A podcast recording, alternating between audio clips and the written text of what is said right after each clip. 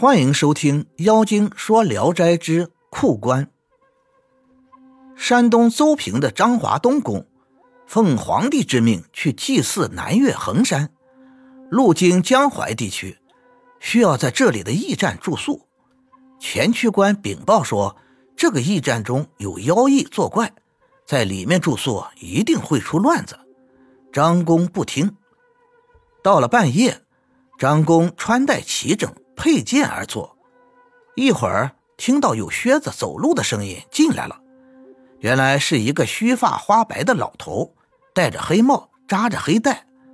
张公很奇怪，便问他的来历。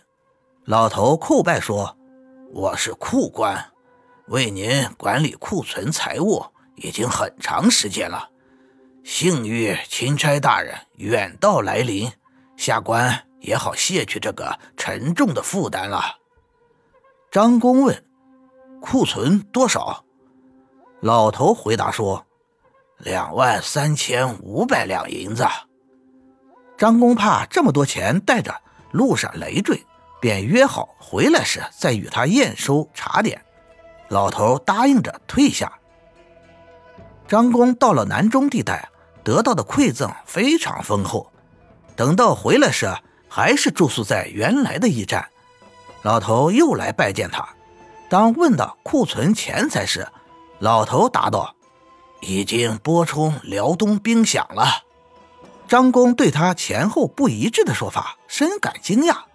老头说：“人生命中注定的收入都有定数，分毫不能增减。